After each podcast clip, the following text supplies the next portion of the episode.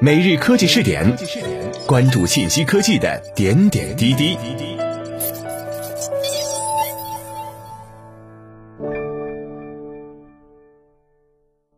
各位蜻蜓 FM 的听众朋友们，大家好，欢迎收听每日科技试点，我是主播李浩南。今天我们来一起关注一下外媒 TikTok 拟开放算法赢得美国监管者支持。网易科技讯八月一号消息。据外媒报道，美国当地时间周三，流行短视频平台 TikTok 首席执行官凯文·梅耶尔发布备忘录，其中提及将开放算法以赢得监管机构的支持。此举能够说服对其持怀疑态度的美国立法者吗？自从上任的那一刻起，这位新任首席执行官就陷入了一场攸关 TikTok 未来命运的危机中。他很快就成为了公司的外交官。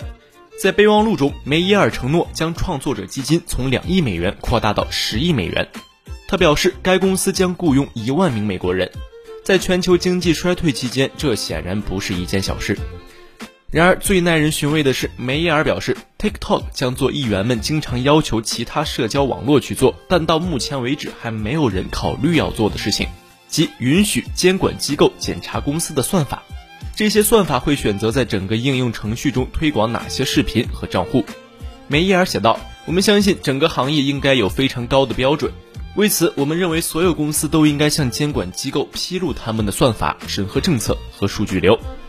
我们不该坐等监管的到来。相反，TikTok 已经迈出了第一步，启动了一个针对内容审核和数据做法的透明度与问责中心。”专家可以实时观察我们的审核策略，并检查驱动我们算法的实际代码，这使我们领先于行业一步。我们也呼吁其他公司效仿。算法应该公开接受检查的想法，很大程度上是来自共和党议员，包括乔什·霍利在内的参议员呼吁对社交网络算法进行外部审计。文章指出，如果能够更深入地了解社交网络如何选择在我们的订阅源中向我们展示内容，我们所有人都会受益。长期以来，Facebook、Twitter 或 YouTube 都没有明确解释为什么会有特定的帖子出现在订阅源中，这让我们始终感到不安。他们只能向我们描述一系列统计概率以及许多随之而来的盲点，这些盲点直到几年后我们才能了解真相。TikTok 副总裁兼美国公共政策负责人迈克尔·贝克曼表示。你将能够看到我们的内容排名系统提供了什么信息，以及这些信息是如何被用来做出推荐的。显然，这是我们的股东、政策制定者对整个行业都有广泛疑问的地方。